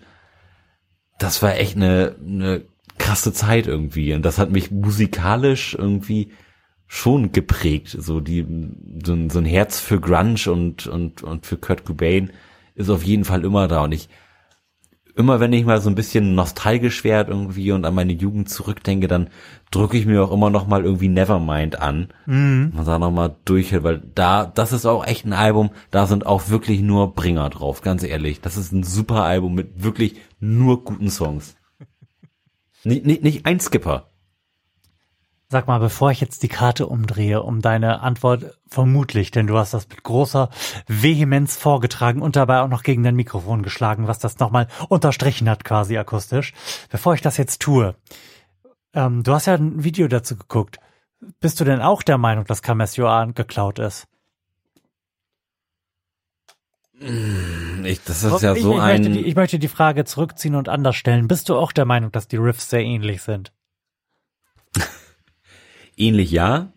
Mhm. Aber ich sag mal, das ist jetzt ja nicht irgendwie die siebte Symphonie oder sowas. Das ist ja schon ziemlich rudimentär. Ich kann mir schon vorstellen, dass man unabhängig da voneinander darauf kommt. Um es mal so zu sagen. Mhm. Okay. Das ist ja auch rein, rein mechanisch, wie es gespielt wird, ja auch relativ easy und auch, finde ich, irgendwie so, so eine naheliegende Bewegung. Mhm. Dass das, ähm, das glaube ich schon mal als Zufall irgendwie auch so gelten kann. Okay, die Antwort lautet selbstverständlich Killing Joke. Das Hauptriff von Come As You Are hat große Ähnlichkeit mit dem Hauptriff des Songs 80th. Fuck yeah. Also ich finde, wir performen in dieser Sendung Song, ja. wirklich am Limit, ne? Ja, ich, also ich bin wirklich Alter, ziemlich beeindruckt, insbesondere natürlich von deiner Performance hier. Vielleicht kann ich ja gleich auch noch irgendwie was beisteuern. Ich, was hältst du davon, wenn ich, um die Möglichkeit, dass auch ich einen Beitrag zu dieser Sendung leisten werde, zu erhöhen, ähm, vielleicht mal eine Karte aus der Kategorie die Stillzeit wähle? Oh ja. Mit Busen kennt sich Flu aus. Lars. Baby A wird von seiner elfjährigen Schwester großgezogen, Baby B von seinen Eltern. Welches ja. Baby lernt als erstes sprechen? Von, sein, von seiner Schwester und von den Eltern. A, Baby A wird von seiner elfjährigen Schwester großgezogen, Baby B von seinen Eltern. Da, also da stellen sich mir verschiedene Antwort Fragen zu. Ich finde aber, dass die Antwort relativ eindeutig ist. Also ich würde sagen von den Siehst Eltern. du das auch so? Ja. Das sind schließlich zwei Personen. Das sind zwei Personen. Zwei Personen und Babys lernen ja mehr als eine. Ja, und, und, und Babys lernen ja nun mal auch durch, durchs Zuhören. Mhm. Und, und irgendwie da irgendeine Art von Logik hinter erkennen. Und daher würde ich sagen, sind zwei Personen schon hilfreich. Wenn es jetzt, wenn das Kind jetzt vom Bruder und von der Schwester aufgezogen worden wäre, würde ja. ich da jetzt keinen Unterschied mehr machen. Ich, also aufs, aufs Alter kommt es nicht an. Es kommt, glaube ich, bei Kindern einfach nur drauf an, irgendwie relativ viel Input zu liefern. Ja. Gut, wobei, das weiß ich nicht unbedingt aus eigener Anschauung, wobei zum Teil natürlich doch, jeder macht Fehler, aber aus eigenem Wissen aus äh, Elternratgebern und Zeitschriften, dass unendlich viel Sprechen auch nicht sinnvoll ist. Es gibt also durchaus eine Grenze, denn das Kind muss halt auch immer die Gelegenheit haben, reagieren zu können und überhaupt mal eine Chance haben zu brabbeln, weil sonst hören die einfach nur zu. Mhm. Ja. Ähm, wobei ich mich vielleicht auch anders dieser Frage nähern würde. Denn wenn ein Baby von seiner elfjährigen Schwester aufgezogen wird, statt von seinen Eltern, dann setzt das, glaube ich, schon ein sehr, sehr hohes Maß an äh, familiärer Zerrüttung voraus, so dass dieses Baby mit sehr großer Wahrscheinlichkeit in völliger Unabhängigkeit davon, ob seine elfjährige Schwester eine tolle Lehrerin ist oder nicht, sehr, sehr viel schlechtere Startbedingungen hat und in der Folge wahrscheinlich auch schlechter sprechen lernen wird. Vermutlich, ja. Florian, ich, ich schaue hier gerade ähm, rechts, rechts auf mein Thermometer, weil mir so langsam ein bisschen warm wurde hier, hier im Büro. Und jetzt stelle ich fest, anscheinend letztens nachts die Heizung, weil mir kalt war, hier irgendwie auf, auf fünf gedreht habe. Und jetzt schaue ich auf, auf oh, das Thermometer. Oh, äh, du, du hast bei dir angenehme 26 Grad. Nein, ich habe bei mir angenehme 28 Grad. Uff, das ist, ich glaube, ich glaube, ich kriege auch gerade Nasenblut, weil die Luft jetzt so wahnsinnig trocken ist. Alter, Alter, das ist wirklich brechend warm hier drin, aber das hat mich gerade so innerhalb von einer Minute komplett übermannt, diese Hitze. Und du kannst jetzt vermutlich natürlich auch nicht einfach das Fenster aufmachen, um das ähm, schnell abzukühlen, ne? Selbstverständlich kann ich das und ich werde das auch tun. Das heißt, du riskierst jetzt einfach die Gefahr, in wenigen Minuten komplett von Mücken zerstochen zu sein? Ah, no risk, no fun, das ist mein Motto, sag ich immer.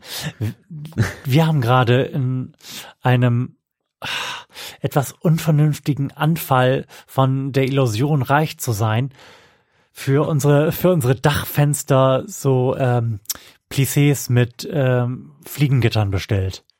Oh cool. Und zwar schon korrekt zugeschnitten, denn wir haben am Tag davor bei Lidl für unsere ähm, Terrassentür ein eben solches äh, Plissé erworben, das ja. den Karton geöffnet, die Montageanleitung herausgenommen, festgestellt, dass diese 38 Schritte enthält, sie wieder fein säuberlich in den Karton getan und das zurückgebracht. dabei habt ihr doch Zeit. Ja, dabei haben wir Zeit, aber wir haben ja auch nicht unbedingt ganz viel Lust, uns jetzt in dieser Zeit, die wir haben, viel zu streiten. Und eine Anbauanleitung mit 38 Schritten ist, glaube ich, ein relativ sicherer Garant dafür, sich famos in die Haare zu bekommen. Und da haben wir uns gedacht, wir kaufen das. Das ist ja auch ein Einmannjob. wir haben uns gedacht, das sind wir nicht in der Lage zu leisten. Und selbst wenn wir Zeit haben, und wir haben ja nun längst nicht so viel Zeit wie andere Leute in diesem Podcast, dann verbringen wir sie nicht damit Plissés mit einer mhm. Eisensäge auf die richtige Größe zu bringen, bevor wir sie montieren und waren daher bereit, für jedes Fenster noch einmal 25 Euro dafür auszugeben, dass das bereits auf die richtige Größe geschnitten ist. Mhm. Ich habe mir für, für mein Fenster hier im Büro, ich habe nachträglich in meinem Büro in die Dachschräge ein, ein Fenster reinbauen lassen und da habe ich bestimmt drei Jahre kein kein Plissé dran gehabt und auch nichts, was irgendwie die Sonne abgeschirmt hat. Und ich mhm. habe mich hier jeden Sommer gequält, wenn, wenn es, wenn die Sonne ungünstig stand, konnte ich auf dem Monitor nicht sehen oder es hat übelst ins, ins, ins Auge geblendet. da habe ich letztes Jahr endlich mal die 65 Euro in der Hand genommen und mir auch mal ein, ein Sonnenblock-Plissé gekauft. Und das hat mein Leben verändert. Zum Besseren. Also, ich wünsche euch alles Gute mit den Plissés. Das wird sicherlich ganz fantastisch werden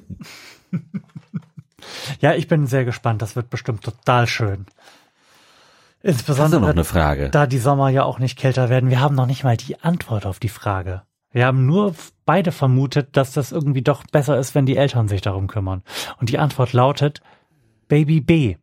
Die Sprache von Erwachsenen ist offensichtlich das bessere Vorbild. Diese Antwort finde ich jetzt ja. auch ein wenig unbefriedigend insgesamt, aber ja. zumindest hatten wir wie immer bisher in dieser Sendung, nee, wir hatten nicht immer recht, ne? Aber fast immer. Ja, meistens, meistens hatten wir recht. es gibt ja bei Therapy auch noch diese Therapy-Karten. Also es gibt neben den unterschiedlichen ähm, Altersstufen, nach denen die Fragen gestaffelt sind, auch noch Therapy-Karten, bei denen man keine Ahnung, irgendetwas mit den Mitspielern am Tisch machen muss. Ich weiß nicht, inwiefern das mit zwei Mitspielern zielführend ist, aber nach der nächsten Rock Science Karte würde ich auf jeden Fall mal so eine ziehen. Was meinst du? Ja, auf jeden Fall. Schauen wir mal, was passiert. So. Wir sprechen über die Red Hot Chili Peppers. Auf welchem Ja. Niveau möchtest du spielen? Poser, Fan oder Scientist? Also da bin ich maximal Fan, eher Poser. Ich würde mir zutrauen, die Fanfrage zu beantworten. Ja. Stell sie doch mal. Die Fanfrage lautet, auf welchem Red Hot Chili Peppers Album ist Jane's Addiction Gitarrist Dave Navarro zu hören? Keine Ahnung. Diesen Namen höre ich zum ersten Mal. Ich erinnere mich an das Musikvideo dazu. Also an ein Musikvideo, wo Dave Navarro mitspielt. Mhm. Der war nämlich damals und das muss, das muss ein damals aus meiner Jugend, also aus meiner, ich sage mal, zwischen 16 und 19 Phase gewesen sein. Falls uns das irgendwie bei der Beantwortung dieser Frage weiterhilft. Ähm, der war nämlich damals eine zumindest relativ auffällige Erscheinung. Also der hat, er sah so ein bisschen, ein bisschen wie später Jack Sparrow aus. Okay.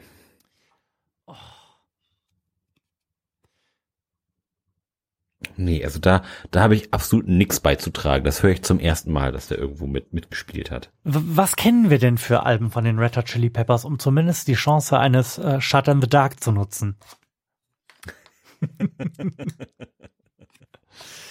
Was kennen wir von den ähm, Under, Under ist, ist Under the Bridge ein Album gewesen? Das weiß ich nicht. Ähm, der große Durchbruch, würde ich sagen, ist ja hier äh, Blood Sugar, Sugar Sex Magic. Magic, ja. Äh, und danach kam aber auch äh, Californication. Dann gibt's Auch, noch, ich äh, glaube, etwas früher One Hot Minute. Ja. St Stadium Acadium war Mitte der 2000er. Ne? Mhm. Genau, das sind alles, das sind irgendwie spätere Sachen. Ja. By the way. Wie, wie, wie, wie heißt das, das aktuelle? Ich habe doch Da- keine Ahnung. Dark Necessities oder so? komplett aus den, ich habe die komplett aus den Augen verloren. In den letzten, ich sag mal, fünf bis zehn Jahren. Mhm. Ich weiß, dass Es äh, wäre- damals Ja. ähm, als Stadium Acadium ra rausgekommen ist, das war auch so ungefähr die ähnliche Zeit wie ähm, als Queens of the Stone Age hier Lullabies to Paralyze Ja. Rausgebracht hat. Das hat sich bei mir dann so ein bisschen konkurriert. Das äh, Stadium Acadium habe ich auch tatsächlich relativ gerne gehört. Ja. Ähm, und das von den Queens auch, auch sehr gerne. Das hat sich quasi immer abgewechselt auf beim damals kleinen USB-MP3-Player. Wenn sich noch jemand dran Mhm. erinnert, so, wo mit, mit so einer Kappe hinten dran, wo du so ein Mini-Display hattest, wo du dann deine bei Kazaa heruntergeladenen MP3s irgendwie rein, reingefeuert hast. Mhm. Am, am besten noch mit irgendwelchen Radiovoransagen, weil einer das nicht richtig geschnitten hat oder so ein bisschen wie, wie früher mit, mit, mit Kassette aufnehmen, nur digital.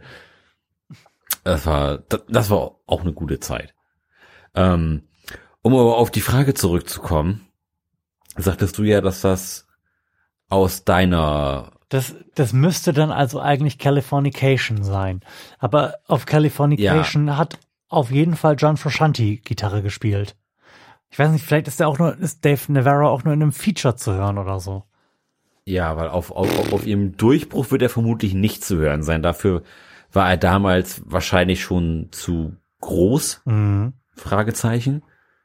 Ähm, von daher ist vermutlich Californication als als zweites Standbein oder als äh, zweit, zweit, zweites Bein der Legendenbildung um die Red Hot Chili Peppers sicherlich gar kein schlechter Tipp. Okay, wollen wir beide Californication in den Ich Raum glaube werfen? Californication ein, ja. Okay. Ach, dann müssen wir auf jeden Fall gleich noch eine Frage beantworten, denn wir können nicht mit dem großen Misserfolg aus dieser Sendung gehen, nicht One Hot Minute von 1995 geantwortet zu haben. dann, dann lief das Musikvideo halt einfach, als ich zufällig mal vor, vor MTV hing. Sorry. Ich habe uns da in eine falsche Richtung geführt. Verdammt. Wobei das doch auch, auch, auch Mitte der 90er Album gewesen ist, oder nicht? 100 Minute. 95. Ja. War jetzt ja zeitlich gar nicht, gar nicht so verkehrt eingeordnet. Gut, dann, dann stell doch noch mal eine gute Frage, die wir wahrheitsgetreu beantworten. Ich wähle nun eine Frage aus der Kategorie Therapy. Nun sage mir, Lars, welcher Mitspieler würde den besten Politiker abgeben? Das ist jetzt natürlich jetzt mit zwei Mitspielern ein bisschen limitiert. Aber wer von, wer von uns wäre denn der bessere Politiker? Ich, ich, ich habe heute, während ich so im Hängesessel saß und dem Kind beim Matschspielen zugeguckt habe, ähm, irgendein Podcast auf den Ohren gehabt, ich glaube The Daily, wo es auch um die die katastrophale Lage in den USA und wie Donald Trump sich da so geriert ging. Und da habe ich kurz darüber nachgedacht, wie es wohl wäre, wenn, wenn ich ein Diktator wäre. Mhm. Und hab dann, bin dann zu dem Schluss gekommen, das würden nicht viele Leute überleben. Also vermutlich, vermutlich wäre ich kein besonders guter Politiker.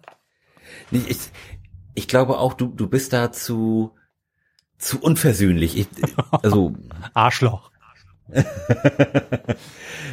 du. Ich muss hier nur einen Knopf drücken und dann kann dich keiner mehr hören. du, du kannst ja relativ schlecht damit leben, zu wissen, dass jemand Unrecht hat, es, es aber nicht einsieht. Und ich glaube, dass da, damit muss man in der Politik umgehen können. Das, das muss man persönlich und, und menschlich leisten können. Mhm. Und ich glaube, da, da wirst du ja relativ schnell ungehalten. Aber siehst du denn bei dir Politikerqualitäten? Ähm, ich bin zumindest relativ ähm, lösungsorientiert. Mhm. Sagen wir es nur so. Ja, aber ist das außerhalb von Pandemiezeiten eine Qualität, die man als Politiker haben muss? Naja, als, als Politiker muss man ja immer irgendwie auf einen Kompromiss hinarbeiten. Mhm. Das, ist, das ja. ist ja nun mal so. Du, du, du kriegst ja, du kriegst ja nie deinen Willen. So. Und dann muss man halt gucken, wie man sich mit den anderen verständigt, um irgendwie zumindest in die richtige Richtung zu kommen und den anderen aber auch was zuzusprechen. Mhm. Das ist ja, das ist ja so. Also Politik ist ja eigentlich nur, nur großes Kompromiss finden an allen Ecken. Ja, stimmt. Und jetzt, wo du es gerade so aussprichst, muss ich dir auf jeden Fall zustimmen, dass ich dafür gänzlich ungeeignet bin. denn wenn, denn wenn ich sehe, dass ich in, dass ich einen Kompromiss in eine Richtung machen müsste, von der ich überzeugt bin, dass sie dumm ist, ja. dann würde ich wahrscheinlich demjenigen, in dessen Richtung ich gehen sollte, sagen, dass er dumm ist und mich in die andere Richtung aufmachen. Und dann war das auch leider meine letzte Amtszeit. Du wärst auf jeden Fall super in der Opp Opposition. Ja, das, das könnte natürlich sein. Stunk machen, meinst du, ist irgendwie eine Kernkompetenz? Ja. Stunk machen und Gedanken anregen. Apropos Stunk machen und Gedanken anlegen, äh, anregen. Was macht eigentlich Friedrich Merz? Unser Faschist mit Herz. Das, das ist reichlich still geworden der, um den, ne? Der, der, der holt jetzt groß Anlauf für die Kanzlerkandidatur. Der, der, der sitzt wahrscheinlich gerade in seinem kleinen Keller, putzt mal richtig die, die kleine Lokomotive da unten und dann geht's, dann geht's richtig los. Dann wird mal richtig geblackrockt und die Leute schön abgeschmiert und dann geht's mal richtig nach oben im Bundestag. Ich glaub ja, der, der hat die Stunde erkannt und erkannt, wann ihm die Stunde schlägt und hat diese Ambition mit dieser Krise aufgegeben, sitzt jetzt aber, ich habe das schon im letzten Podcast, glaube ich, gesagt, in einer Webkonferenz mit äh, Christian Lindner, dessen Bedeutungsverlust ja auch überhaupt nicht hoch genug gerade gehängt werden kann. Der hängt mit ihm in einer Webkonferenz, haben beide keine Hose an, aber ein Jackett und besprechen gerade bei äh, einer Flasche teurem Rot Rotwein, wie sie nach der Krise sich beide ordentlich die Taschen voll machen können. Ich bin der festen Überzeugung. Nee, ich glaube nicht, dass, dass Merz jetzt, jetzt so schnell aufgibt. Da, dafür ist er jetzt, glaube ich, zu geil drauf. Der, der, hat, der, hat doch, der hat doch jetzt schon alle Weichen in die Richtung gestellt. Was soll er jetzt noch machen? Der kann ja jetzt nur noch, nur noch nach vorne fliehen. Der lässt es wahrscheinlich alle anderen, die sich jetzt irgendwie großartig Corona äußern, mal, mal schön die ganze Scheiße fressen, sich, sich die Watsche von der Öffentlichkeit abholen und dann kommt er nämlich, wie, wie der alte Phönix aus der Asche und sagt, hier ist er, Friedrich Merz. Wählt mich, ich habe nichts falsch gemacht. Ach, Pass mal auf, mein Freund, pass mal auf. Der kommt wieder. meinst du? Oh Gott, oh Gott. Ja. Gut, wir werden sehen. So, sowieso ist die Zukunft ja im Moment so offen wie nie. Und vielleicht ist ja Friedrich Merz ähm, im Jahre 2021 die Person, die wir am wenigsten brauchen, aber am meisten bekommen, die die Möglichkeit besteht. Gut möglich, sehr gut möglich. Hoffen wir es nicht. Oh Gott. Ich, ich, ich mache mir eine, eine Welt mit Friedrich Merz als Kanzler nicht vorstellen. Ich finde ihn so wahnsinnig unsympathisch und der, der ist so die, finde ich, die, die Personifikation oder die, die Personifizierung eines Bond-Bösewichtes. Oh yes. ich, ich, also, das der, fällt der, mir auch, der, der typische Deutsche, so, so wie der Amerikaner das sieht. Das fällt mir auch echt bei wenigen Personen schwerer zu verstehen, wie der eine so große Fanbase um sich hat scharen können. Aber sei es denn drum. Sag mal, Lars. Ja. Ich habe jetzt einfach mal für uns ausgewählt, über welche Band wir jetzt sprechen, beziehungsweise zu welcher Band wir eine Frage beantworten wollen. Denn wir sind hier das Kompetenzzentrum in Sachen Stoner Rock, ne? Ja. Es geht um die Band Kaius. Ich, ich, ich wollte gerade schon sagen Kaius. Jetzt kommt Kaius. Ja. Ist dies der Song Hurricane oder Green Machine? I'm a loadin', loadin' my war machine. I'm contributing to the system, the breakdown scheme. Kannst du es nochmal singen? Nein, denn dann wüsstest du's. Ähm, wie, wie, wie, wie waren die Titel nochmal? Titel sind Hurricane oder Green Machine. Green Machine. Das war zu einfach. War, war, war das eine Poserfrage? Ja, das war die eine- Poser, das war tatsächlich die Poser-Frage. Wollen wir vielleicht auch noch die Fanfrage beantworten? Gerne. Ähm, wie heißt dieser Song? Here in a pouring motor, she sets the burning fuel. Push it over, baby. We're making love unto you. Jetzt wird schwierig. Wie, wie, wie dieser Song heißt? Ja. Lies noch mal die Lyrics vor. Here a pouring motor, and she's a burning fuel. Push it over, baby. We're making love unto you.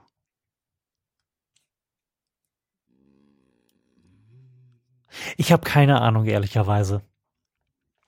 Es hängt mir so bisschen, also ich, ich habe das Gefühl, eine Melodie im Kopf zu haben.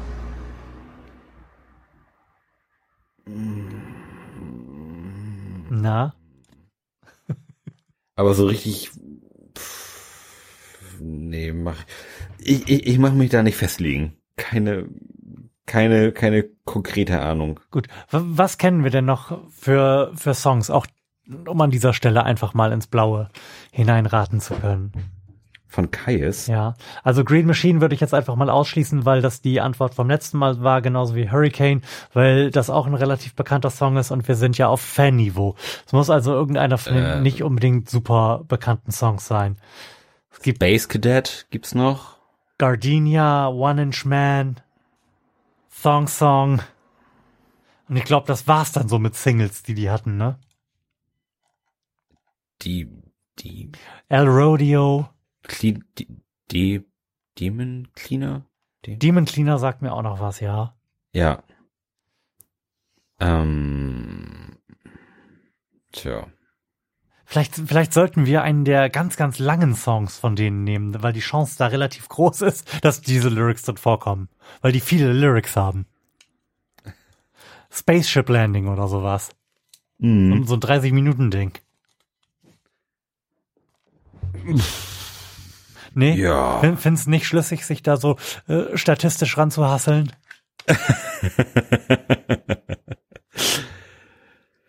Das, das ist das Beste, was wir haben, meiner Meinung nach. Ja, kann, kann man machen, kann man machen. Man kann natürlich auch hoffen, dass, dass sie irgendwie so die, die Fanlieblinge genommen haben. Das wäre ja so irgendwie Space, Space Cadet oder hm. Green Machine hatten wir gerade. Gdynia ist ja auch hm. eigentlich gern, gern genommen. Ja. Komm, du musst, du musst entscheiden, ich habe hier die Karte, das wäre ähm, irgendwie komisch, wenn ich jetzt die Antwort vorgeben würde. Dann würden alle, dann würden alle denken, ich habe hinten drauf geguckt. dann, dann würde ich jetzt ein, einfach mal zwei Antworten geben und sagen Space, Space Cadet oder äh, Gdynia. Lars, du bist so gut. Die Antwort lautet Space selbstverständlich Gardenia. Erschienen auf Welcome to Sky Valley 1994. Ich bin so ein alter Ratteschwein, ey. Ich, ich, ähm, ich will's mal so sagen, das hat viel, viel besser funktioniert bisher, als ich so vermutet habe. Ich habe die vorhin einfach nur mal so vom Dachboden gekratzt, weil ich dachte, da mit den beiden Spielen kann man irgendwie arbeiten und Spaß haben. Hab mir vorher mhm. nicht irgendwie eine Karte angeguckt, ob die überhaupt dafür geeignet sind, in unserem Format bearbeitet zu werden. Aber ist ja richtig ja. cool. Ja, das hat auf jeden Fall Spaß gemacht. Das ist, ähm, das sind auch mal schöne Fragen, finde ich. Ja. Wo man so ein bisschen drüber sinnieren kann und auch, und auch die Kombination aus alles, alles Mögliche und Musik mhm. finde ich relativ interessant. Das sollten wir auf jeden Fall beim nächsten Mal wiederholen, denn wenn man irgendwas in diesen schwierigen, dunklen Zeiten braucht, dann sind es Jungs, die es tatsächlich geschafft haben, eine Stunde mal nicht über Corona zu reden, oder? Fuck yeah. Hervorragend. Also, dann würde ich sagen, wir haben inzwischen ausreichend viel auf der Uhr, als dass da, selbst wenn ich was rausschneide, noch eine Stunde Sendung bei rauskommt. Da bin ich ganz begeistert von. Und wir wollen ja jetzt auch nicht übertreiben. Schließlich bin ich ja wirklich frohen Mutes, dass wir demnächst doch noch mal ein bisschen zulegen können in Sachen Podcast. Denn auf jeden. Ähm, noch eine kurze Anekdote aus äh, der Zombie-Apokalypse. Wir hoffen, dass ein Bett das wir in Polen bestellt haben. Also ein äh, in diesem Leben noch ankommen. Ja, in diesem Leben noch ankommen. Denn wir haben tatsächlich eine eine Versandbestätigung bekommen und unser neues Kinderbett, unser neues absolut überteuertes, völlig überdimensioniertes Kinderbett wird irgendwann in den nächsten Wochen bei uns ankommen und dann können wir uns tatsächlich vernünftig ähm, aufteilen, so dass einer beim Kind schläft und einer in einem richtigen Bett ganz alleine, wo niemand neben ihm liegt und ständig einem gegen den Kopf tritt oder in den Arm will oder sowas. Mhm. Das wird, glaube ich, total super. Und dann können wir bestimmt auch noch mal ein bisschen, bisschen nachlegen in Sachen Podcasting. Dann bin ich nämlich zumindest jeden zweiten Tag ausgeschlafen. Das wäre doch schon mal was. Warum denn nicht? Ne? Geil. Also, Lars, war total cool, dass du da warst. Es hat mal wieder Spaß gemacht. Fall. Und euch danken wir für die Aufmerksamkeit. Moment, äh, bleibt gesund. Ja, so ist es nämlich. Alles klar. Tschö.